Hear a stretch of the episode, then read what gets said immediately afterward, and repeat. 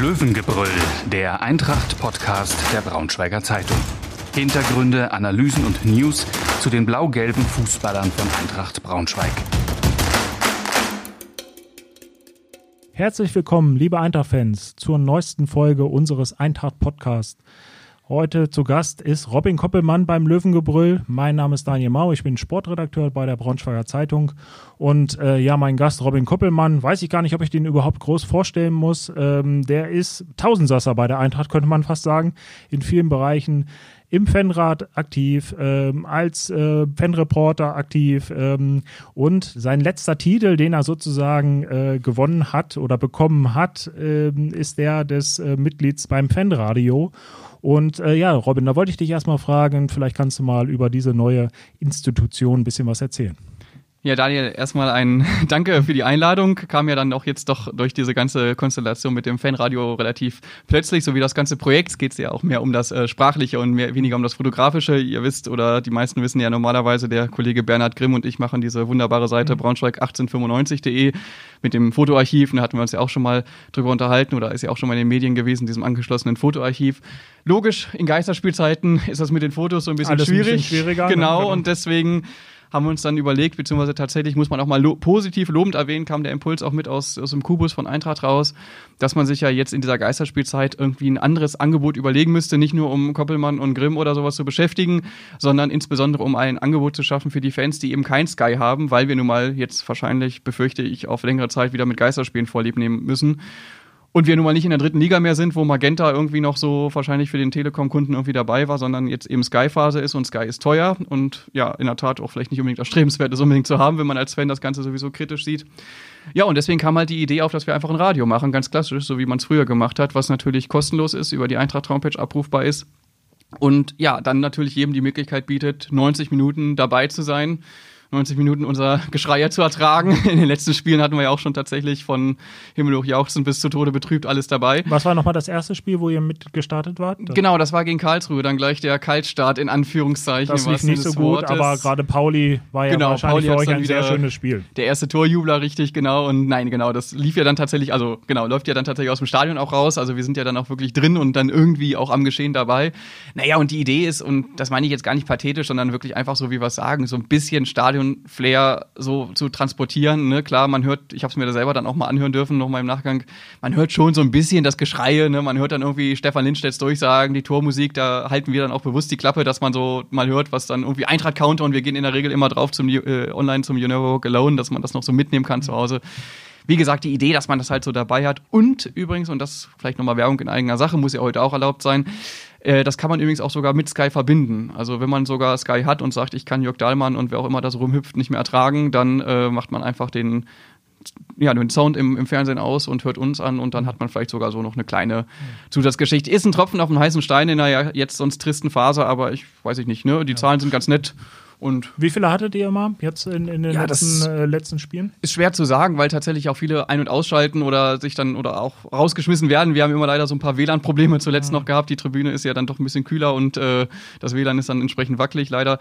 Aber so 1000 plus X ne, sind es dann schon, die da bei den Heimspielen alle mal zu hören. Und wie gesagt, gemessen daran, dass es Sky gibt und äh, viele ja auch dann irgendwie, na gut, jetzt mit Corona geht's nicht mehr, aber anfangs wahrscheinlich noch irgendwie dann auch zusammengeguckt haben oder sowas. Ne, das äh, ja, sind wir schon zufrieden und es ist jetzt erstmal befristet auf Jahresende und dann äh, schauen wir mal, wie wir da im neuen Jahr weitermachen. Auswärts dürfen wir ja leider Stand jetzt nicht fahren, da Denise Schäfer, wenn Sie zuhören, wenn du zuhörst, ne, kann man ja nochmal drüber nachdenken, ob man da vielleicht uns auch mal auswärts irgendwie äh, hinbekommt, um auch da noch ein bisschen Stimmung zu transportieren. Aber vielleicht am letzten Spieltag, der ist, glaube ich, in Hamburg. Da ja, da hoffen wir, ja, Daniel, da wollen wir natürlich, das ist, glaube ich, ja schon Mai, da wollen wir natürlich dann die erneute Nicht-Aufstiegsparty des Hamburger SV, die ja am letzten Spieltag sich auf Platz 4 runterkatapultieren, durch einen Auswärtssieg der Eintracht, die dann sich wiederum auf den viertletzten Platz katapultieren. Okay.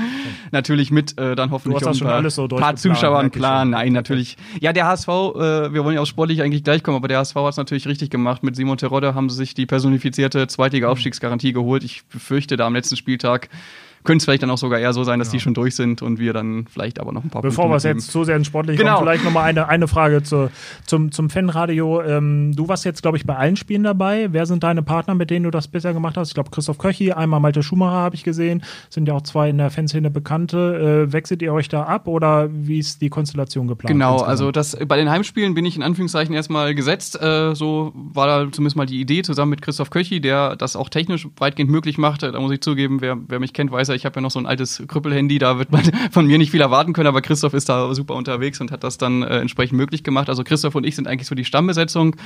Ähm, tatsächlich, wenn er aber auch dann verhindert ist, Malte Schumacher hat das zuletzt super gemacht, ist jetzt auch gegen Fürth dann wieder zu hören oder wird zu hören sein, nachdem wir das jetzt senden.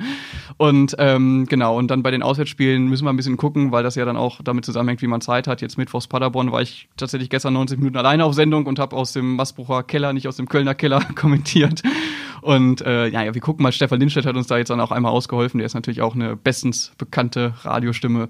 Mal gucken, wie was Also alles, was Rang und Namen hat. Alles, was Rang und Namen hat, richtig. Äh, was Nein. man ähm, sozusagen, was sich mit der Eintracht identifiziert und Fußballkompetenz. Genau, also das ist so das Wunderbar. Ziel. Wir wollen so ein bisschen Authentizität rüberbringen und ja, ohne Populismus, aber schon natürlich mit blau-gelber Brille und das kriegen wir, glaube ich, auch ganz gut hin. Ich muss mich auch noch im Nachgang für gestern entschuldigen. Ich habe dem Schiri dann ein paar Mal un, un, Unrecht getan mit dem, mit dem Elfmeter, der, äh, ja, der dann doch im zweiten zu sehen. Ja, ja genau, die rote Karte Bär, da hatte ich natürlich eigentlich gesagt, okay, das ist jetzt völlig überzogen, ne, weil er eigentlich ja nur quasi den anderen schützen Kleinen will Schubser, und dem Uwuso da einen mitgibt, richtig.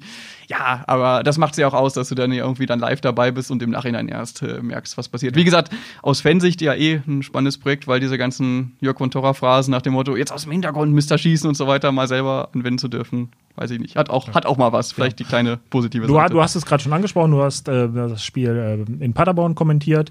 Ich war im Stadion in Paderborn, ähm, muss sagen, die ersten 20 Minuten, ja klar, bei 0-2, was soll man da sagen? Da läuft es natürlich nicht besonders gut, ähm, sind irgendwie ganz gut reingekommen, also aggressiv reingekommen, aber dann mit diesem Elfmeter, wo man auch drüber diskutieren könnte, er war, glaube ich, ein bisschen kleinig gepfiffen, aber ähm, zumindest äh, trifft er ihn und Genau, ich glaube, er, okay. er, wollte, er wollte schon zum Ball, das ist dieses Gehakel da im Strafraum, er wollte schon zum Ball, aber klar, er trifft ihn und wenn du dann das Foul gegen dich kriegst, darfst du dich auch nicht beschweren. Wie gesagt, in den ersten Moment dachte ich, um Gottes Willen, was will der da, aber äh, ja, im Nachhinein ist das. Dachtest du, dass die nach dem 0-2 nochmal zurückkommen?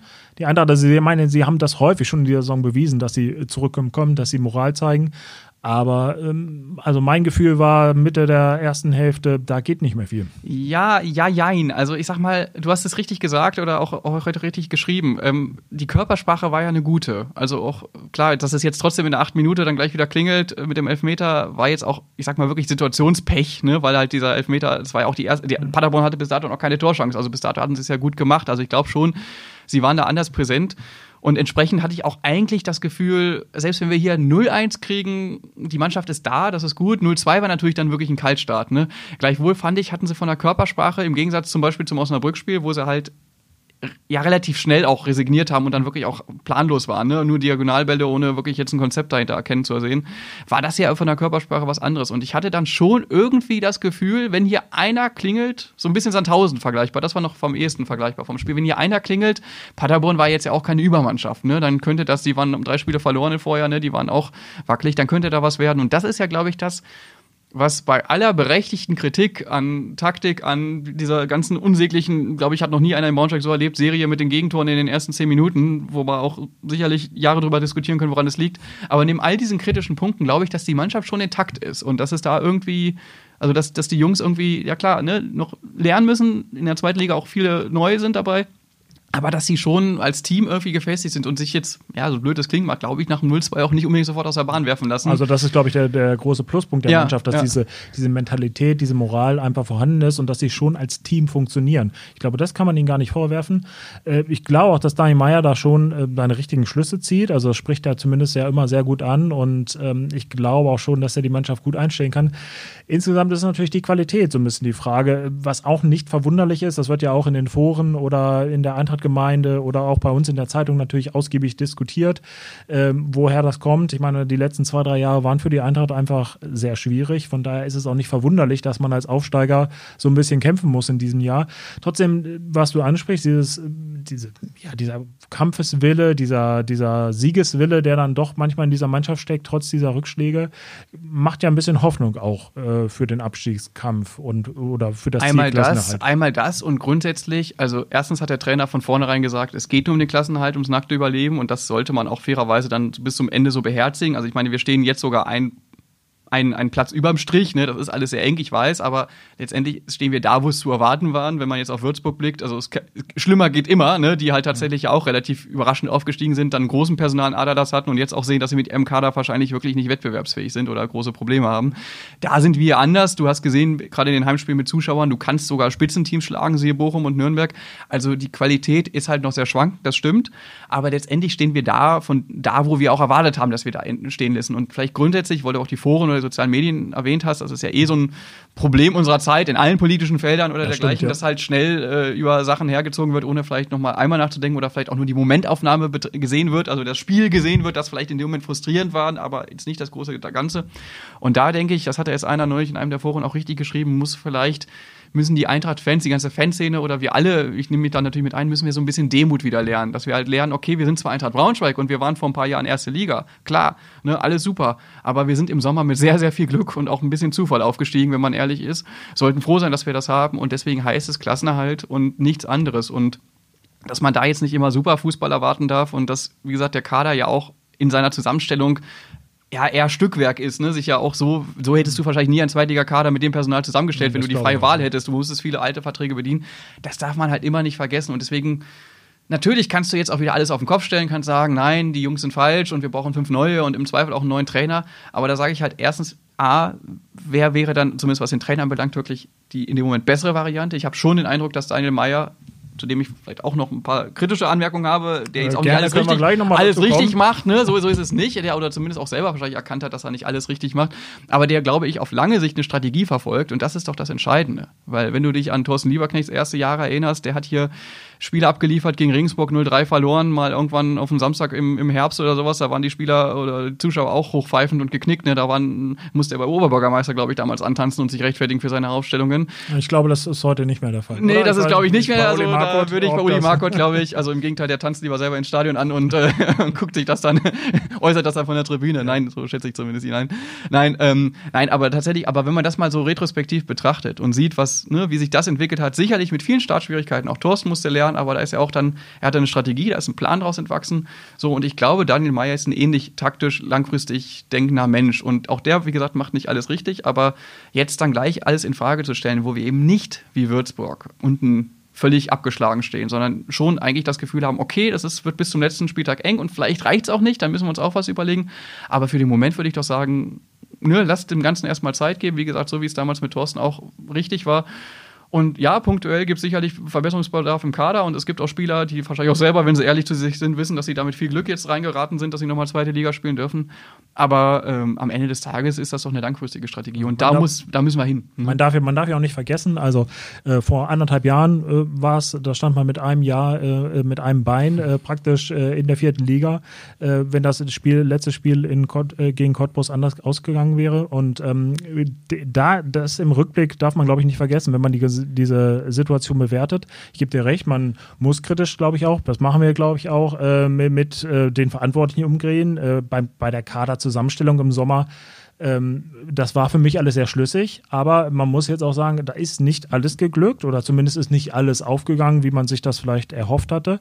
Ähm, Beispiel Kupusovic, ähm, junger Spieler, den man geholt hat für den Sturm, der bisher noch nicht, wo man nicht genau weiß, wofür wurde der jetzt geholt, da wurde jetzt ein paar Mal eingewechselt. Ähm, Gerade ist es natürlich auch das Problem, man kann nicht so zum Training, wie das vielleicht mhm. normalerweise äh, der Fall ist, aber in Corona-Zeiten ist das auch schwieriger. Man kann jetzt vielleicht gar nicht sagen, ähm, wie gut ist der vielleicht, wie viel Potenzial Potenzial hat der. Äh, er kam auch ein bisschen später als alle anderen. So, das war ja auch nochmal eine besondere Konstellation im Sommer.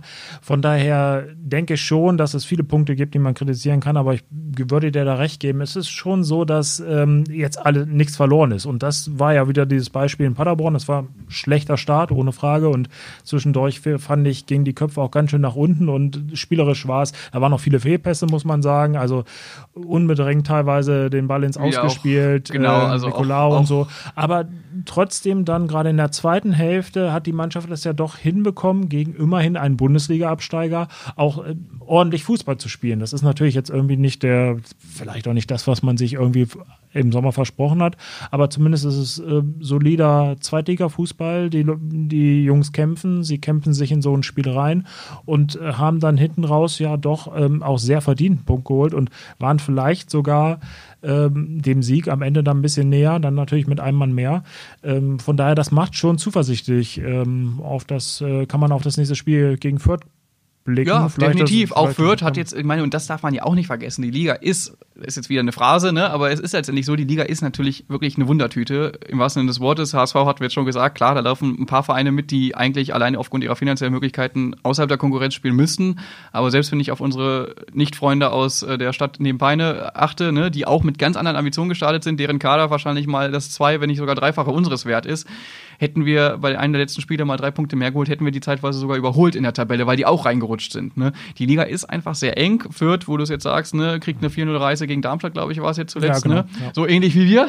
so, also, und wahrscheinlich nur nicht so tölpelhaft. Ne? Ja. So, also will nur sagen, in dieser Liga ist halt echt alles möglich. Und wenn du dir, wenn du es jetzt schaffst, so ein bisschen Konstanz reinzubringen, gerade auswärts natürlich auch nicht sofort gleich in Rückstand zu geraten, sondern vielleicht selber auch mal in Führung, und dann so eine kleine Serie hinlegst, ne? die Heimspiele nicht verlieren und auswärts vielleicht auch mal ein Dreier, dann kannst du dich da auch schnell. Man muss setteln, ja sagen, wir sind ja jetzt, oder ich sage wir, ähm, die Fans sagen immer wir, ich muss ja mal ein bisschen neutraler bleiben, aber wir ich sage, ich sage genau. wir Braunschweig, genau, sind ja jetzt auch schon einen Platz vorgerückt, also ja. äh, nicht mehr auf dem Relegationsrang, das ist ja gut, ähm, es ist jetzt noch kein Grund, um sich zurückzulehnen, ähm, weil, weil es einfach, wie du schon sagst, sehr eng ist, aber trotzdem, das ist einfach, glaube ich, dann doch auch ein Zeichen gewesen, dass du jetzt ähm, zumindest konkurrenzfähig leistungsfähig bist. Also ich, das wird sowieso bis zum Ende wahrscheinlich, wir haben ja Hamburg gerade schon angesprochen, wahrscheinlich bis zum letzten Spieltag äh, ein Zittern um den, äh, um den Klassenerhalt.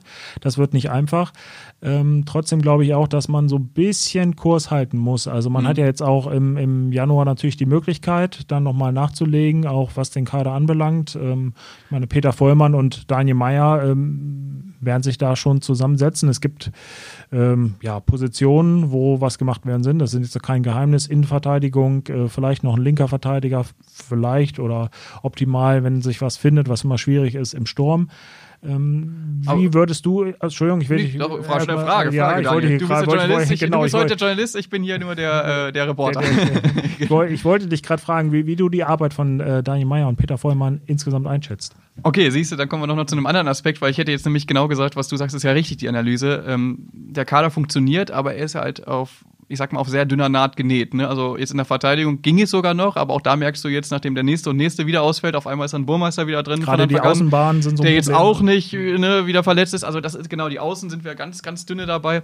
Also das, äh, klar, ne, da, da, da ist einfach eine dünne Geschichte und dass jetzt ein Proschwitz äh, da durchstartet, war jetzt auch nicht unbedingt zu erwarten. Wäre das nicht der Fall, ich will ja gar nicht drüber nachdenken. Abdullahi, der halt gleich wieder sich verletzt, ne? Proschwitz im Zweifel ohne Form, da hätten wir, und Kubusevic hast du gesagt, den irgendwie keiner so richtig bisher einordnen kann.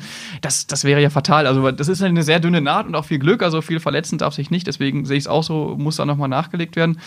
Äh, grundsätzlich, was die beiden anbelangt, also wie gesagt, Daniel Meyer hatte ich ja, glaube ich, schon gesagt, ich erlebe den als sehr aufgeweckten Typen, der vor allem, und das, und das finde ich sehr gut, auch Bock auf diese ganze Geschichte hat. Der jetzt nicht sagt, okay, naja, jetzt bin ich halt eben, ne, so, weiß ich Obwohl er mal in Hannover im Gespräch war. Obwohl er in Hannover, ja, das spricht ja auch für ihn, dass er es nicht gemacht hat. Nein, aber ich meine, es gibt ja nun, wissen wir alle, ne, der Friedhelm Funkel, der zu seinen besten Zeiten jedes Jahr einen neuen Verein hatte und das sicherlich toll gemacht hat, aber im Zweifel, das war dann halt so eine Station, wie du halt, äh, ne, im BZV Medienhaus auch mal von der Redaktion zu einer Redaktion wechselst und dich dann halt da einarbeitest, aber vielleicht in einer gewissen Zeit dann auch wieder auf was Neues Lust hast.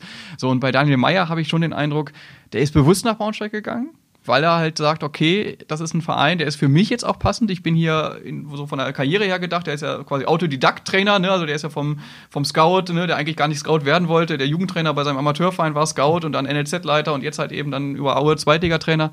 Das ist so für ihn die richtige Station für die weitere Entwicklung und er sagt ja selber, entsprechend möchte er hier auch was aufbauen. Und das war für mich eigentlich immer das entscheidende Kriterium an einen neuen Trainer. Ich sag mal jetzt so nach dieser ganzen Chaos-Ära, äh, Pedersen weg, Schubert weg, Antwerpen, keiner so richtig glücklich mit, wäre ja letztendlich wahrscheinlich weg gewesen, wenn wir nicht aufgestiegen, also sowieso weg gewesen, wenn wir nicht aufgestiegen wären. Danach, hm, so, ja, irgendwie hätte es man ihm schon gegönnt, das jetzt auch dann in der dritten Liga, äh, zweiten Liga machen zu dürfen, aber irgendwie Bauchschmerzen waren ja bei vielen dann trotzdem da, auch wenn er sicherlich sich jetzt nie was hat zu Schulden kommen lassen, aber es war jetzt auch nicht so das Gefühl, dass das so einer ist für die nächsten fünf Jahre. Und Daniel Meyer hat klar gesagt, ich habe einen Plan, langfristig, und den will ich hier umsetzen. Ob das jetzt aufgeht und ob er das Personal dafür kriegt, das gehört sicherlich auch noch dazu. Da kommen wir dann gleich zu Peter Vollmann, wird man sehen. Aber das finde ich erstmal, erstmal das Entscheidende, weil das ist das, was wir im Braunschweig eigentlich immer gebraucht haben, wenn wir gut gefahren sind. Dass wir hier einen langfristigen Plan auf allen Ebenen hatten, nicht nur im Sportlichen, sondern auch im Verein. Und das fand ich halt entscheidend. Und dass er dann noch, glaube ich, der Typ ist, der das auch authentisch meint, der nicht nur sagt, ich will hier drei Jahre Vertrag haben, um ein bisschen Geld zu verdienen, sondern auch, um mir wirklich was aufzubauen, auf allen Ebenen zu entwickeln. Das traue ich, trau ich ihm schon zu. Und wenn man mal an den Nachwuchs denkt oder sowas, da liegt ja noch auch ganz viel liegt brach, einiges was, brach, ja. was ja nie wieder angefasst wurde seit dem ganzen Chaos seiner Drittliga-Zeit. Und glaube, auch da ist er mit seiner Vita der richtige Mann für, der sowas auch ganzheitlich sehen könnte. Jetzt nicht im ersten halben Jahr und nochmal, es geht dieses Jahr nur ums Überleben in der zweiten Liga aber letztendlich perspektivisch ist er der Richtige. Noch mehr Fußballgeschichten über Eintracht Braunschweig lesen Sie in unserem Jubiläumsmagazin 125 Jahre Eintracht Braunschweig.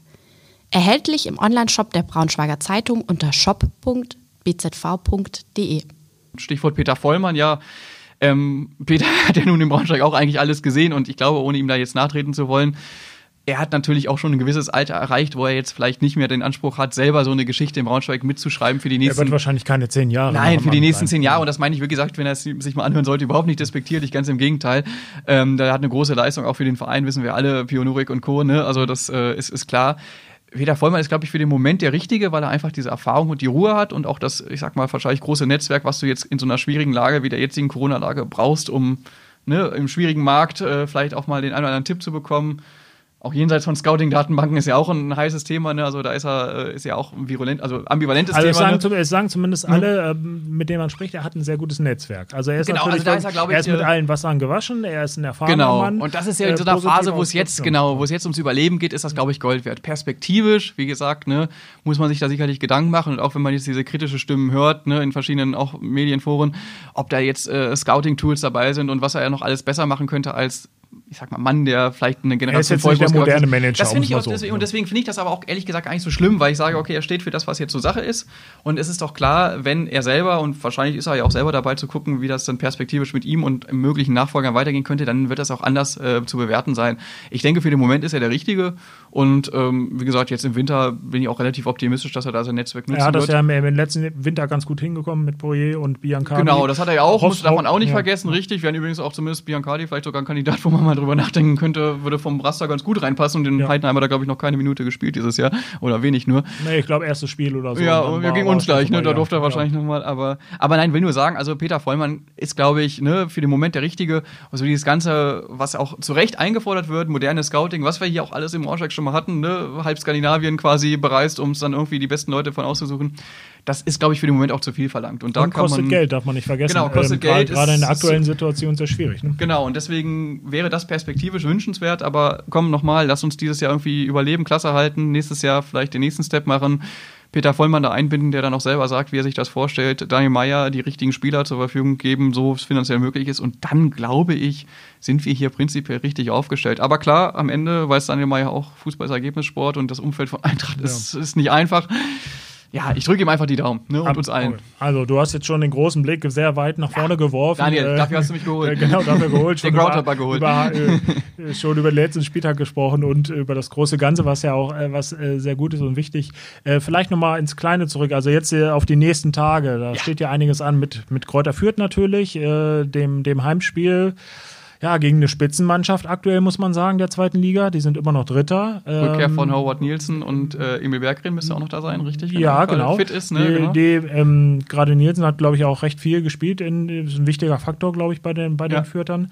Ähm, wie schätzt du die Mannschaft ein? Und dann kommt natürlich noch das, ähm, so ein bisschen das, eigentlich wäre es ein Highlight, da wollen wir natürlich mit dir auch gleich nochmal, so einer, der die Fanseele kennt, äh, drüber sprechen, das Highlight Dortmund, was irgendwie dann doch kein Highlight ist. Aber vielleicht bleiben wir erstmal bei den Fürtern äh, ganz kurz. Was, was glaubst du, was wird das für ein Spiel werden? Die, wie gesagt, die haben jetzt deutlich verloren. Die Eintracht hat zumindest so einen gefühlten Sieg in Paderborn eingefahren. Was glaubst du, wird das für ein Spiel? Das ist eine völlige Wundertüte, das Spiel. Also tatsächlich, ich habe schon zu meinem Schwager nach dem, äh, jetzt äh, nach zu dem Spiel hier gegen, äh, gegen äh, Paderborn, der hatte da auch tatsächlich auf Unentschieden gewettet, gesagt, das ist Wahnsinn, das hätte ich im Vorfeld nie getan. Und gegen Fürth würde ich es wahrscheinlich noch weniger tun, weil in der Tat, wenn man die Ergebnisse sieht, Fürth ist, glaube ich, jetzt nicht so eine große Überraschungsmannschaft, dass sie oben stehen, dass sie ganz oben Kontinuierlich stehen. Kontinuierlich halt. Genau, dass sie ganz Jahre. oben stehen, liegt vielleicht auch ein bisschen an der Schwäche der Liga in der Spitze. Da haben sie vielleicht auch, also das ist dann vielleicht schon überraschend, aber ich sag mal genau, das, was du sagst, Kontinuität, dass sie halt da jetzt sich, dass sie sich oben einordnen, ist kein Zufall. Der Kader hat eine ziemliche Breite, also alleine, wenn wir, wie gesagt, an, den, an die Offensive denken, Berggren Nielsen müsste jedem Eintracht-Fan ein Begriff sein. Regota im Sturm, den ich eigentlich zwar für einen personifizierten Chancentod halte, aber der trotzdem seine Buden irgendwie macht, ne? Green hier ehemals Bayern. Also die haben ja, wenn man alleine nur diese Offensive sich anguckt, im Vergleich zu Proschwitz, Abdullahi, Kopusovic, ne? ohne gegen die das jetzt so eins zu eins aufwerten zu wollen. Aber das ist natürlich eine ganz andere gewachsen, Niveau, ganz anderer klar. gewachsener Kader, Zweitligakader. Und am Ende des Tages, glaube ich schon, wird sowas auch dann bei so einem Spieler natürlich auch so ein bisschen wie Tagesform dann entscheidend sein, ob du die überhaupt da dann zur Geltung kommen lässt. Wenn die wollen, sind die, auch wenn der Name Fürth jetzt erstmal jetzt nicht vielleicht suggeriert, aber wenn die wollen, haben die Qualität. Mhm hat man ja auch gesehen in der Liga, aber wenn sie halt nicht wollen oder wir einen guten Tag erwischen und das zustellen, haben wir da auch eine Chance. Und ich meine, die Heimspiele haben es ja gezeigt. Ne? Nürnberg, Bochum waren auch Mannschaften, die nominell einen breiteren und besseren Kader hatten. Gerade Bochum war ich echt äh, mega überrascht. Ähm, also ausgeschlossen ist da nichts. Es wäre natürlich schön vor Weihnachten nochmal das Ganze, dieser Monat Dezember war ja so ein bisschen die fetten Monate, vier Heimspiele in einem Monat hat man, glaube ich, auch umso tragischer. Ohne Zuschauer selten bis nie. Ne? Und da jetzt nochmal vorzulegen, eben weil es ja dann nach Weihnachten auch wieder knallhart weitergeht mit Aue auswärts unangenehm. Düsseldorf zu Hause, ja, musst du eigentlich dann auch schon wieder fast die was holen, aber als Absteiger, sind, ne, sind auch in Form Hamburg kommt, dann haben wir irgendwann auch schon wieder das Derby. Also jetzt nochmal so, Fürth ist so ein Gegner, wo ich sage, da kannst du vor Weihnachten eigentlich nochmal dich selbst beschenken. By the way, seitdem wir jetzt 125 Jahre sind, sind wir ja noch sieglos wäre. Also ja, vielleicht da würden wir auch gleich nochmal Würden wir nochmal was mitnehmen, genau. Also ja. von daher. Es war mir schon klar, dass du den Ex-Wolfsburger Paul Seguin ein bisschen unterschlagen hast bei den Seguin, stimmt. Bei den ja, Magdeburger, ehemalige Magdeburger. Ja, oder gebürtiger, glaube ich sogar. Oder ne? Brandenburg, glaube ich Brandenburg, zumindest, kommt da, da die Ecke genau. irgendwie. Ähm, also das war mir schon bewusst, dass du den unterschlägst äh, als Ex-VfL-Spieler. Ähm, aber der spielt ja, glaube ich, auch eine ganz wichtige Rolle. Aber, aber, aber genau. insgesamt natürlich klar, das ist, die Mannschaft ist auf dem Papier stärker, aber ich würde auch sagen, dass die Eintracht gerade mit diesem ja, Unentschieden da, ähm, sage ich mal, in Paderborn im Rücken Guten, dort noch eine gu gute Chance hat. Ähm, ich weiß nicht, gegen Dortmund ähm, wird das auf jeden Fall äh, werden die Chancen deutlich geringer sein oder rechnest du dir irgendwas da aus, dass man da weiterkommt? Naja, was heißt irgendwas ausrechnen? Also realistischerweise muss man ja sagen, äh, keine Chance ist klar. Ne? Ich meine, Dortmund, was die in der Offensive da haben, ist ja, also klar, Bayern München zieht eh seine Kreise, aber auch als, als jetzt nicht unbedingt der große Bundesliga-Fan oder sowas, der man ist, hat man ja schon auf dem Schirm, dass Dortmund einfach eine geniale Offensive hat und auch äh, Riesenpotenzial da drin stehen hat. Was jetzt wirklich auch eine nächste Phrase, aber was, wir sind ja im Podcast, da darf man das ja machen, äh, was wirklich ärgerlich war, der Trainerwechsel kam zur Unzeit bei denen. Also ich sag mal, hätten sie den Favre noch in den Winter reingeschleppt, wo ich jetzt auch hätte man ihn in Braunschweig abschießen können, ja? Ja, ne, den ich eigentlich, also ich finde Favre als Trainer eigentlich ganz putzig und ich glaube, der hat auch ein gutes Konzept, aber der war ja einfach für Dortmund so eine emotionale Stadt, ähnlich ja wie bei uns, war der so der falsche, der technokratische Trainer. Das war wahrscheinlich so ein bisschen wie das Gefühl, was wir mit Antwerpen hatten, so wo man gesagt hat, ja, eigentlich ein cooler Typ, so, ne, macht auch einen guten Job, aber irgendwie wird man nicht so richtig warm und das so mit Favre war es, glaube ich, ähnlich da in Dortmund und ich sag mal, da nochmal so, so ein Schlitterspiel gegen Braunschweig auf vielleicht ne, Regen, Matschboden kurz vor Weihnachten. Dann haben die auch keine Lust, irgendwie sind auch schon Gedanken, irgendwie, ach, jetzt kommt auch noch Pokal, ne, haben englische Wochen hinter sich. So, da haben wir auch Verletztenmiserie, ne? Haaland ist, glaube ich, definitiv raus, ne? Guerrero, glaube ich, verletzt. Gut, Mokoko könnte man jetzt fast unken, macht dann wahrscheinlich sein erstes Tor gegen die Eintracht irgendwie. Oh, ne? würde, ja. würde nicht ausgeschlossen sein. Geschichte wieder in Braunschweig Naja, natürlich, in Braunschweig wird immer Geschichte geschrieben, siehst du, genauso würde es passen. Kann ja auch gerne ein Tor machen, wenn wir dann zwei machen, also von daher alles, alles. Na, mal gucken. Mal ja, aber ich sag mal, äh, das, da müssen wir schon Sahnetal erwischen auf der anderen. Und natürlich, du hast es richtig, das muss ich jetzt als, als Fan, Fanvertreter hier ja auch sagen, äh, ohne Fans ist es tatsächlich, und das wissen aber auch alle und das wissen die Spieler auch selbst und das würden die Dortmunder auch zugestehen. Ohne Fans, klar, ne, ist es nochmal ein anderes Spiel, wenn du da 22.000 da Flutlicht hast und dann irgendwie, ne, wir wissen es alle, irgendwie eine Ecke vor Block 10 rausgeholt wird vor der Gegengrade und dann alle aufspringen und äh, zujubeln hier so ein bisschen Englisch, ne, so Gretsch abgegrätscht. Gut, Kessel kann ja nicht, aber einmal so lang gegrätscht ja. auf der Grundlinie. Das wäre schon noch ein anderer Schnack. Ja, also ich hoffe ich hoff einfach mal, weil der neue Trainer in Dortmund ja auch sich erstmal finden muss, ne, auch wenn er war ja vorher nur Co-Trainer Äh, ja, aber realistischerweise, sonst konzentrieren wir uns halt gerne auf die Liga, aber naja. Ja, du, hast ja schon, du hast ja gerade schon angesprochen, wie sehr blutet so ein bisschen auch das Fanherz. Du bist ja nun einer, der auch auswärts, glaube ich, fast alle Spiele ähm, vor Corona besucht hat. Ich weiß nicht, gab es noch mal welche, wo du nicht dabei warst? Also ähm, die letzten Jahre? Ähm, ja, kann man, also glaube ich, ja wahrscheinlich ich an einer ja, Hand ich gehöre ja, deswegen, man, man, soll ja Leute grüßen, ne? ich gehöre ja, ja dem ja, wunderbaren, gerne, wunderbaren gerne. Fanclub, dem wunderbaren Fanclub Ballerbus an. Das ist ja ein Fanclub, der aus lauter Verrückten besteht, die ja eigentlich nach Möglichkeit versuchen, jedes Spiel, äh, Spiel zu fahren. Also tatsächlich, ja, die meisten versucht man ja schon zu sehen. Was haben wir verpasst? Das war ja dieses unsägliche Spiel bei Union Berlin mal, wo alle im, in dieser Vollsperrung standen. So, da ja, hat ja einige Fan, mich, einige Serien, die auch gerissen sind, alleine bei uns der eine Kollege, der, glaube ich, ja, über zehn Jahre kein Spiel verpasst hat, daheim wie auswärts. Komm, ne? Hat das Spiel, glaube ich, sogar später begonnen? Ich weiß es, es gar hatte sogar noch später begonnen, später aber es war dann, wir hatten auch, also wir hatten auch tatsächlich, ich war ja. Fahrer leider Gottes, das war mhm. doppelt bitter, weil dann hast du natürlich auch noch acht äh, frusttrinkende Menschen da hinten drin, die dann auch irgendwie natürlich nicht, nicht, nicht, nicht launiger werden. Nein, wir hatten uns auch vorgenommen, sind dann über irgendwelche Feldwege dann irgendwann auch äh, lang gecruised und haben uns vorgenommen, wenn wir nur eine Minute von diesem Spiel sehen, also wir parken vor dem Gästeblock, springen rein und irgendwie damit wenigstens diese Serien halten. Aber, aber äh, war ja nicht vergönnt. Nein, und deswegen, also ist es jetzt natürlich, jetzt sind die Serien eh alle im Eimer, von daher äh, ist es äh, eh bitter genug. Unterhaltet ihr euch da in Fankreisen also so ein bisschen drüber, sagt, also klar, natürlich unterhaltet ihr euch darüber, über Corona, dass man nicht ins Stadion kann, aber dass äh, im Endeffekt diese, ja, wie du sagst, Serien, die man hatte, ähm, ja, unterbrochen werden mussten und ja, die wahrscheinlich Serie, freut ihr euch wieder, wenn ihr sie aufnehmen könnt. Ja, oder? die Serie ist natürlich jetzt, das ist so wie Briefmarken sammeln, das ist ja. natürlich so eine Leidenschaft, die hat jeder so mal mehr oder weniger für sich. Was tatsächlich stimmt und was halt echt bitter ist, also klar, du hast so, und da spreche ich glaube ich für viele Fans, du hast da so deinen Fanclub, ne, mit denen bist du dann auch privat irgendwie ein bisschen mehr im Kontakt. Also wir haben tatsächlich jetzt so darf man ja gar nicht erzählen, so Zoom-Meetings halt gemacht, ne? Also auch jetzt Corona-frei. Darf so, man schon erzählen. So Fanclub, Fanclub Zoom-Treffen, wo man sich dann irgendwie virtuell mit dem Wolters zubrustet, was dann irgendwie auch lustig ist, aber irgendwie auch ein bisschen surreal, ne? Keine Ahnung, aber irgendwie ja. muss man sich ja zu, zu finden und will ja auch in Kontakt bleiben. Das andere ist aber natürlich, und das ist mir dann bei diesen Spielen, wo wir jetzt dann wenigstens diese 2.000, 3.000 Zuschauer drin hatten, du hast auch ganz viele Menschen und auch das wird wahrscheinlich vielen so gehen, die du im Stadion triffst, weil du weißt, das ist der, der steht immer da vorne am Pfeiler, der steht immer neben mir oder steht immer vor mir und qualmt seine stinkende Zigarette.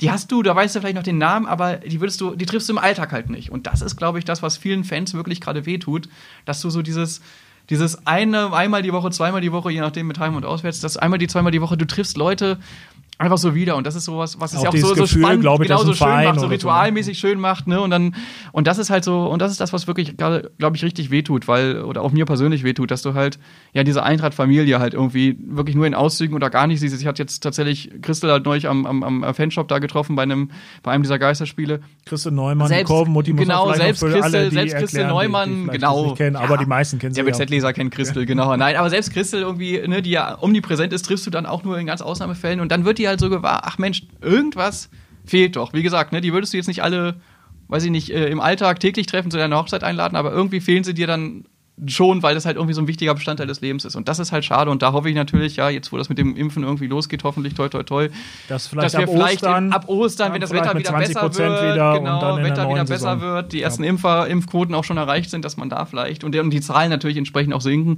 dass man da dann vielleicht wieder was machen kann. Und vielleicht, wie gesagt, ein letztes Auswärtsspiel in Hamburg wäre ja schon ein kleiner Traum. Ne? Jetzt haben wir sehr sportlich und auch aus Fansicht geguckt, wenn wir schon dabei sind. Es hat sich ja nicht nur ähm, so die letzten Wochen oder Monate was im sportlichen Bereich getan, sondern auch in der Vereinspolitik. Neuer Präsident äh, mit Christoph Bratmann wurde gewählt. Ähm, ist, glaube ich, auch kein Geheimnis. Äh, du kennst ihn ganz gut, ähm, dadurch, dass ihr über die SPD verbunden seid. Ähm, was ist so dein Eindruck von seinen ersten ja, Tagen als Eintracht-Präsident? Er hatte ja gerade vor, ähm, glaube ich, am, am Dienstag ist es gewesen, genau, am Dienstag war der ja Eintracht 125 Jahre alt, ähm, hat er mit den ehemaligen Präsidenten äh, Sebastian Ebel und Gerd Guglowski ja auch so eine Gedenktafel eingeweiht. Äh, Ulrich Markott war auch dabei. Ähm, kleine Rede gehalten. Das war natürlich auch nicht wie sich viele Eintracht-Fans wahrscheinlich dieses Jubiläum äh, gewünscht haben, äh, musste auch im kleinen Rahmen stattfinden. So, wie ist so dein Eindruck von seiner neuen Rolle? Ja, also genau, muss ja vielleicht nur eine kleine Korrektur und das ist dann auch wieder eine Korrektur, sorry, ja, aber das ist auch gut. genau, nee, auch genau richtig, weil tatsächlich, äh, und das ist auch das Entscheidende, warum ich bei Christoph Bratmanns Wahl sehr zufrieden war, dass das so über die Bühne gegangen ist, wie es über die Bühne gegangen ist. Äh, ja, natürlich kenne ich Christoph teilweise teilweise berufsbedingt äh, durch die SPD, aber das Entscheidende ist ja, und das, deswegen finde ich Christoph auch als Präsidenten geeignet, dass er ja klar Berufspolitiker ist, das weiß jeder, das ist, dazu steht er ja auch und das ist ja auch sein, sein Sein. Aber das Entscheidende ist, dass Christoph Bratmann eigentlich immer Eintracht-Fan war. Also der hat so angefangen, wie du und ich irgendwie in der Kurve ganz normal zu stehen. Stand ja auch tatsächlich zuletzt auch als Landtagsabgeordneter immer noch in der Kurve und damit seinen Fanclub und seinen Jungs und ist dann halt über seinen persönlichen Werdegang, war Berufsschullehrer, was weiß ich, halt eben in die Kommunalpolitik und später sogar in die Berufspolitik gegangen. So, das Politiker ist ja jetzt kein, ne, kein ne, Ausschlusskriterium. Nee, genau, aber soll nur sagen, auch unabhängig jetzt von der SPD oder egal welcher Partei das wäre, finde ich, ist das ein Werdegang, würde ich jetzt, wie gesagt, bei jeder anderen Partei auch so sagen, ist das ein Werdegang, der einfach authentisch ist, weil er halt, ne, der hat, der hat jetzt nie gesagt, ich will hier, ich bin jetzt Politiker, man sagt ja immer so dieser, ne, so jeden Tag einen anderen Schal, ne, auf dem Karnevalsumzug, da hat dann äh, Christian Wulff, glaube ich, damals in Hannover hat er immer den roten Schal gehabt, dann bei uns hat er den blau-gelben und in Osnabrück hat er nochmal den anderen Schal gehabt. Als ne? Ministerpräsident. So als Minister, ja, ne, aber so, sag mal, wo man sagt, der wechselt halt den Schal wie die Krawatte, ne, so, das ist bei Christoph ja. definitiv nicht der Fall. Der hat ja, der ist blau-gelber durch und durch, der ist Braunschweiger durch und durch und ja, hat dann natürlich das große Glück gehabt, dass er und auch das Talent, dass er sich in der Politik da halt zurechtgefunden hat und einen guten Job macht. So, und dass der sich dann, und das, und das ist das Entscheidende für mich, dass ein Mensch wie Christoph Bartmann, der das alles mitbringt, also ich, wo ich sage, ich vertraue dem relativ blind, dass er weiß, wie Eintracht tickt, das muss man ihm nicht beibringen, aber er gleichzeitig durch seinen persönlichen Werdegang natürlich ein gewisses Standing, sowohl in politischen als auch in wirtschaftlichen Kreisen dieser Stadt. Und das ist natürlich, wenn man auf die Finanzen und die schwierige Lage für uns alle in der, in der zweiten Liga oder jetzt auch in Corona-Zeiten blickt, für so einen Verein wie Eintracht Braunschweig, glaube ich, ein großes Fund. Und klar, jetzt nach einem Monat, zwei Monaten, die er jetzt gewählt ist, überhaupt schon was, was ansatzweise zu resümieren, ist natürlich schwierig. Äh, ich hoffe einfach mal, dass Christoph, und so schätze ich ihn halt auch ein, es schafft, so ein bisschen die Kultur in dem Verein nicht nur, was jetzt immer in der Zeitung stand, so die Pole zusammenzuführen, zwischen vielleicht ein bisschen Swiss-Aufsichtsrat und, und Fanabteilung oder was, das auch, aber einfach die Kultur in dem Verein wieder so ein bisschen lebendiger zu machen, weil Sebastian Ebel war ein super Präsident, gerade was das Wirtschaftliche anbelangt, das weiß er auch ne, und äh, so weiter. Er war aber nie ein Lautsprecher. Er war jetzt nie einer, der sich wie Martin Kind hingestellt hat und gesagt, so übrigens 50 plus 1 finde ich blöd. Das ist natürlich keine Meinung, die ein Fan jemals vertreten wird, aber Martin Kind hat damit halt Themen gesetzt. Oder Dirk Zingler in Hannover, äh, in, in, in Hannover war Kind, ja. bei Union Berlin, Dirk Zingler bei Union Berlin, der dann auch sagt, okay, Geisterspiele, lass uns doch mal versuchen, mit Zuschauern reinzukommen, auch wenn das utopisch ist, aber einfach mal so einen so Flock einschlagen und so mal auch irgendwie so ein bisschen Werte transportieren. Und das ist das, was bei Eintracht. Entschuldigung, dass du gerade, weil du Union ansprichst, das ist ja auch so, da gucken so ein bisschen ähm, die Eintracht-Fans ja doch so äh, wehmütig hin. Ne? Bei Union, die haben das einfach sehr gut geschafft, eine Marke zu schaffen, sehr gute Bindung ähm, der Fans zu dem Club aufzubauen und das auch zu leben, ähnlich wie, wie St. Pauli, wobei das natürlich auch schon sehr Kommerz ist bei St. Pauli. Die, die St. Pauli ist die, der größte Kommerzverein nach Bayern München. Ich sage es immer wieder vom genau, Fanartikelverkauf genau, her. Die, können, die können davon ganz gut leben. Aber trotzdem ja. haben die natürlich etwas geschafft, äh, geschaffen, nämlich so, so eine Marke, mit der sich einfach viele identifizieren können, die auch außerhalb, sage ich mal, der Region, das ist natürlich Berlin, Hamburg, vielleicht auch nochmal eine andere Zugkraft bei diesen Clubs. Aber das ist natürlich, könnte bei Eintracht auch der Fall sein, dass das mehr mit Leben Aber das ist genau, ich, ich, ich hasse eigentlich diese Vergleiche zu anderen Vereinen, weil ich denke, jeder Verein muss eine eigene Identität ausmachen. Aber wenn man jetzt mal nur, ich sag mal, analytisch, so wie wenn du an eine Taktik von einem Spiel rangehst, nach dem Motto, was haben wir gut und was haben wir schlecht aufgestellt.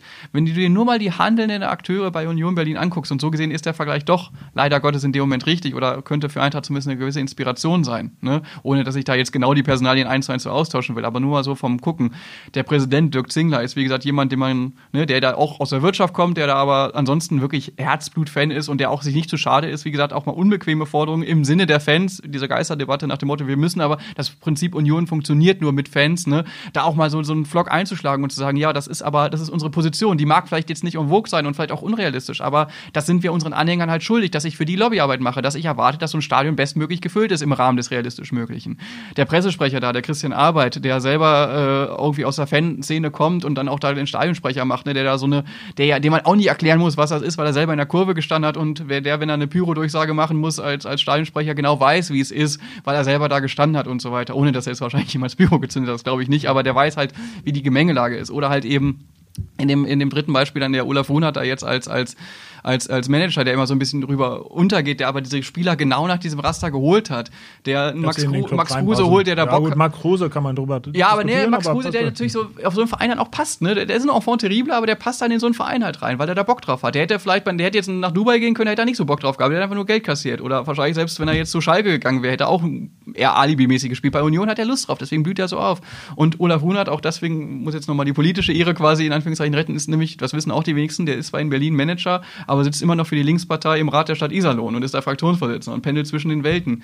Will sagen, auch so einer, der geerdet ist, der halt auch ne, gewisse Werte, politische Werte. Und das fehlt dir gerade bei der Eintracht so ein bisschen? Oder ja. sagen wir mal so, oder hat dir gefehlt die letzten Genau, also das war Jahre? ja, genau, also das kann man ja so sagen und das ist jetzt auch kein Geheimnis, dass bei Eintracht so ein bisschen, und deswegen hat ja auch, wurde ja auch viel äh, personell sich verändert, ne, seit damals äh, diese, ich sage, der großen Jahreshauptversammlung, wo dann auch wenig später Olli Vogt dann so zurückgetreten ist, beziehungsweise seinen Vertrag aufgelöst hat, wo dann auch im Präsidium sich nach und nach was entwickelt hat. Sebastian Ebel, Sebastian Ebel war da, glaube ich, auch zurückgetreten. Genau, Sebastian oder hatte seinen, Rücktritt. seinen Rücktritt äh, Genau. angekündigt, denn dann hat er doch wieder weitergemacht. Jetzt Also wieder genau. Eintracht hatte eine super erfolgreiche Phase und jetzt, ich will auch nicht mal zurückblicken, was da alles mal gut und was schlecht gelaufen ist, aber was uns so ein bisschen bei dem ganzen sportlichen Erfolg und bei dem ganzen Wachstum des Vereins im Jugendbereich, was alles Gold wert ist, was uns so ein bisschen verloren gegangen war, war so ein bisschen der Kompass so in Richtung Traditionsverein. Das ist einfach so und das und im Sinne von ne, nochmal, ich erwarte jetzt auch gar keinen Populismus und diese Gefühlsduselei und wir sind die Besten der Welt und Traditionsverein. Das ist unauthentisch. Ich erwarte einfach, dass Eintracht von sich aus weiß, was ist unsere DNA und das transportieren wir. So wie gesagt, Dirk Zingler, der sagt so, das ist Union, ich spreche für meine Leute, für meine Fans und die sind hier alle in einem Boot und ich bin zwar deren Präsident, aber letztendlich bin ich damit auch nur deren Mannschaftskapitän. Ich bin einer von denen. Ne?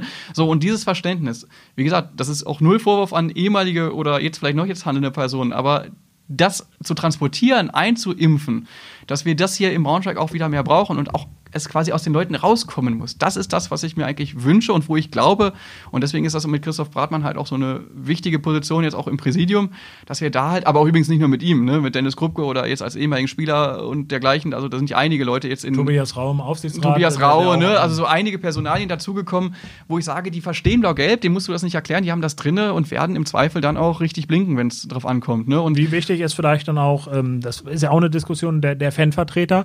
Da hat ja die Fanabteilung äh, einen Antrag gestellt, äh, dass da ein ständiger Vertreter dabei sein soll. Das war für die große Diskussion ge gesorgt, gerade auch, weil die Fanabteilung äh, natürlich dann ähm, sozusagen Helmut Streif, ähm, designierter Kandidat, muss man ja fast sagen. Er hat ja nie offiziell seine Kandidatur ähm, bekannt gegeben, ähm, dann auch ab oder verhindert hat, dass der sozusagen ähm, als Kandidat ins Spiel gebracht wurde, worden ist. Ähm, welche Rolle könnte dann so ja, mehr Beteiligung der Fans, äh, sage ich mal ganz neutral gesprochen, ähm, auch im Aufsichtsrat spielen? Ja, also genau, das sind natürlich erstmal mit Helmut Streif, wo du es auch nochmal ansprichst, sind natürlich insofern zwei Paar Schuhe, als dass die Personalie Helm- Helmut Streif, erstens, wie sie quasi vom Ablauf her abgelaufen ist, das ist ja auch allgemein bekannt mit diesem viel zitierten müssen wir jetzt Gespräch. auch gar nicht groß ne, genau, eingehen, dass da halt also- einiges äh, schiefgelaufen ist, auch von, auch insbesondere von der Seite derjenigen, die sich gewünscht hatten, ihn damals zu machen, dass das einfach handwerklich ein bisschen dusselig war und dass dann am Ende das Kind auch im Brunnen gefallen war und zu Recht Helmut Streif dann auch nicht mehr zur Verfügung stand, weil das keine, keine Lösung gewesen wäre. Das ist, glaube ich, klar. Konkret Thema Aufsichtsrat, Fanvertreter, habe ich ja nun auch eine gewisse Vorgeschichte. Ähm, Du warst ja, glaube ich, auch mal da Kandidat dafür. ich, ja, ja, ist richtig, genau, deswegen erlaube ich mir da vielleicht ein kleines Urteil. Nein, also ich glaube, ich will mich so ein bisschen, ich würde mich so ein bisschen, und so habe ich das damals auch verstanden für mich selbst und deswegen glaube ich, kann ich das auch ganz gut beurteilen. Ich würde es so ein bisschen lösen vom Begriff Fanvertreter, weil das Ding ist, Fanvertreter suggeriert ja so ein bisschen, da sitzen acht irgendwie geartete, wirtschaftsweise, kompetente Menschen und dann sitzt da noch so einer, der ist halt irgendwie da mit Trikot und darf dann sagen, so, jo, äh, finde ich gut, da sitzt dann halt noch irgendwie so ein Fan. Ne? Das ist eigentlich falsch, weil ich glaube, das Entscheidende ist, und das macht ein Aufsichtsrat, finde ich aber auch genau richtig in der Form, der Aufsichtsrat soll ja nicht operativ irgendwie da jetzt eingreifen und irgendwelche äh, Personalpolitik machen. Kontrollorgan. Er soll, er soll die großen Linien vorgeben und das Entscheidende oder genau Kontrollorgan die großen Linien vorgeben, wo will dieser Verein hin und was sind wir bereit dafür zu machen. Und da glaube ich, ist es wichtig, dass du einen, ich sag's mal salopp, Basisvertreter mindestens, wenn nicht sogar mehr, desto mehr, desto besser, aber ein, zwei Leute da am Tisch sitzen hast, die wissen, wie dieser Verein tickt, die diese DNA so drinne haben. Das ist übrigens das, was bei Vereinen wie Bayern München oder Borussia Dortmund oder Werder Bremen, ohne dass man da groß drüber nachdenkt, super funktioniert. Man kann die Uli Hoeneße, Aki Watzkes und Frank Baumanns oder Marco Bodes dieser Welt alle doof finden oder sowas, aber die haben dieses Gen des Vereins, das haben die drinne, ne? das muss man denen nicht erklären.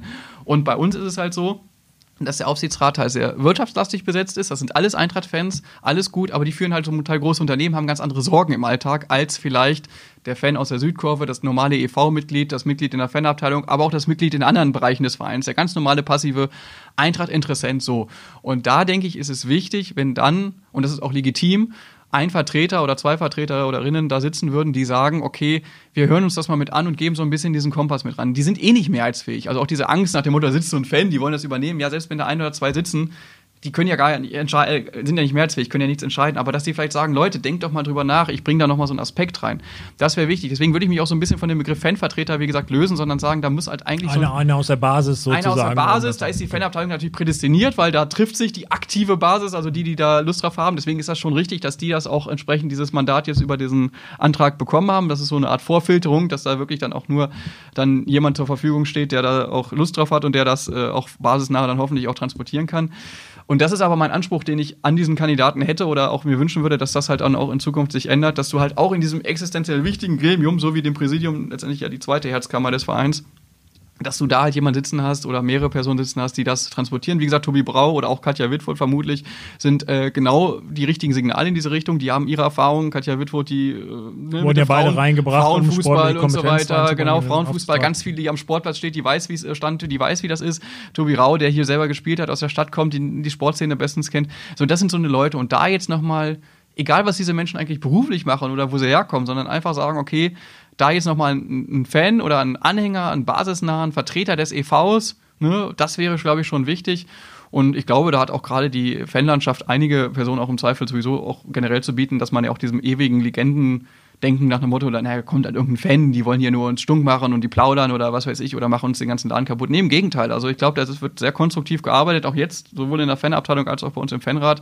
Da sitzen findige Leute, die auch in ihrem Berufsleben durchaus zu was gekommen sind und denen das, der Verein wirklich am Herzen liegt. Und das ist, glaube ich, so das Entscheidende, dass da Leute reinkommen, auch an, an, an Positionen kommen, die dann leisten. Und aber, und das muss man selbstkritisch vielleicht in diesem Forum hier jetzt auch mal einräumen, die natürlich jetzt aber auch liefern müssen, weil wir haben in den letzten ein, zwei Jahren, drei Jahren klar viele Kämpfe, Grabenkämpfe erlebt im Verein. Nicht nur aus Fanszenen-Sicht, sondern auch generell im Verein hat sich viel bewegt.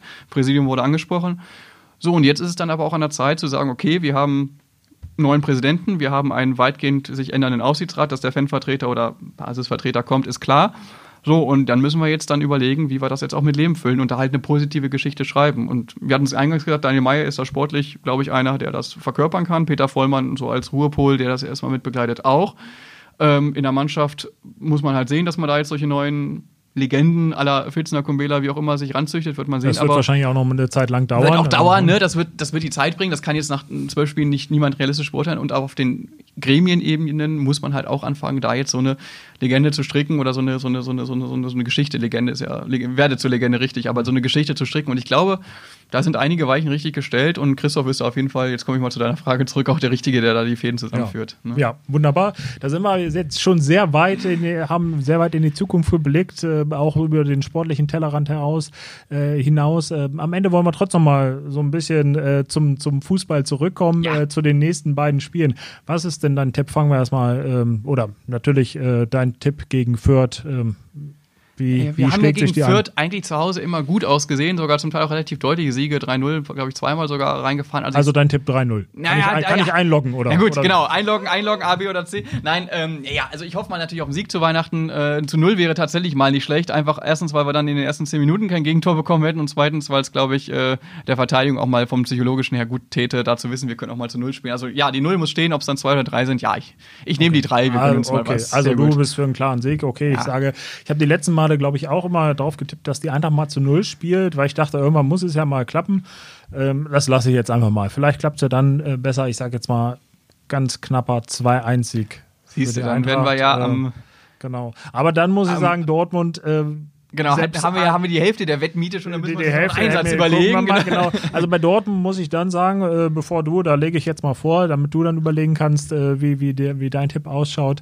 Ähm, da muss ich sagen, da reicht es dann doch knapp nicht. Also ich glaube, die Eintracht liefert da einen großen Kampf, vielleicht sogar, weil es für sie einfacher ist, gegen so, gegen so eine Truppe zu spielen. Das hat man ja auch im, im, in der ersten Runde gegen äh, Hertha BSC gesehen, dass er da überrascht hat. Irgendwie. 5 zu 4, aus heutiger Sicht Wahnsinn. Das, Fünf das Tore war, geschossen. Ne? Eigentlich, also ich meine, da war Daniel Meyer, glaube ich, noch sehr unzufrieden mit seiner Defensive hinterher und hat von wilden Spiel gesprochen. Aber eigentlich muss man vielleicht war das sogar das beste Saisonspiel, so, so insgesamt. Ähm, vielleicht, klar kam einiges zusammen, er hat ja, aus der Vorbereitung. Auch, so. von der, wie die Tore gefallen sind, super. Genau, ne? so, genau. Also es war ein tolles Spiel und ähm, ja, ich glaube, so wild wird es nicht mehr ähm, hin und her gehen im, im, äh, am Dienstag dann im Pokal. Äh, ich sage, die Dortmunder setzen sich dann am Ende doch durch. Äh, wobei man ja schon mal auch eine Pokalsensation hier in Braunschweig gegen den BVB hatte. So lange ist es gar nicht her, ungefähr 15 Jahre, glaube ich. Ne? Ähm, und äh, trotzdem sage ich in der Verlängerung verliert die Eintracht. Oh, in der Verlängerung, okay. Weil Also ich, von daher ja, immer ein bisschen Spannung gerade. Ja, genau. Also Eindruckszeiten der Braunschweiger Zeitung mal ausreizen. Genau, Also, ja, ja, ich wollte gerade sagen, stimmt, du musst ja dann 20.30 Uhr Anpfiff, dann kriegen ja die, in, die, kriegen die in den Rand im Harz. 20 kriegen sie Uhr ist Anpfiff, 20 Uhr? Okay, dann kriegen sie im Harz doch noch das Ergebnis mit, Ja, wenn dann äh, die Zeitung Man muss dazu sagen, Robin. Koppelmann war ja nicht, ist ja nicht nur in der ähm, Eintracht-Fanszene sehr unterwegs gewesen, sondern ja auch ähm, war mal Volontär bei der Braunschweiger Zeitung zwei Jahre lang. Hat das harte Geschäft hier hat das harte mitbekommen. Geschäft mitbekommen, kennt daher die Andruckzeiten. Aber Ja, jetzt nochmal genau, zum Abschluss, ja, zum Abschluss ja, genau. Tipp Also da muss ich natürlich sowieso gegenhalten, aber in der Tat, also ich glaube auch, äh, gegen Dortmund musst du wahrscheinlich wirklich in Rückstand geraten, weil das ist das, was alle erwarten. Aber das ist vielleicht auch gar nicht so schlecht, weil was ich gesagt hatte, die Dortmunder, die haben englische Wochen, die sind personell auch nicht mehr ganz so breit aufgestellt. Und ein Tag vor Wei- zwei Tage vor Weihnachten, die sind dann, glaube ich, auch mal froh, wenn sie mal das Jahr endlich rum haben. Und deswegen, komm, lass sie doch ruhig in Führung gehen. Gerne Mukoko, wie wir es gesagt haben, haben wir noch ein bisschen Geschichte. Und dann sich aber in Sicherheit wiegen, weil sie denken, okay, hier Zweitligist, die stehen unten, die reißen wir jetzt mit einer Arschbacke ab, ne, weil das äh, ne, reicht jetzt irgendwie so. Und dann lass uns mal in der zweiten Halbzeit Proschwitz und Abdullahi hat ja auch noch nicht wirklich getroffen dieses Jahr, außer im Pokal ausgerechnet. Ne? Also von daher, lass uns doch in der zweiten Gesetz Halbzeit mal was der machen. Serie, ja. Okay. Also genau, Gesetz der Serie. Abdullahi ist unser Pokalmann. Wir drehen das in der zweiten Halbzeit regulär, damit du auch noch in Ruhe schreiben kannst und ganz viele tolle Schlagzeilen lieferst. 2-1 Ja, das, in das der sind regulären Spielzeit. Das sind doch wunderbare Schlussworte, auch wenn dann ähm, an die Andruckzeiten gleich noch gedacht wird beim Tipp. Da, da freuen wir uns alle. Ja, Robin, vielen Dank, dass du da warst. Äh, wir können das vielleicht bei einem anderen Podcast äh, im nächsten Jahr ähm, wiederholen. Ich komme gerne vorbei. War, Danke sehr- für die war sehr Einladung. unterhaltsam, Genau. äh, sehr kurzweilige Runde hier gewesen.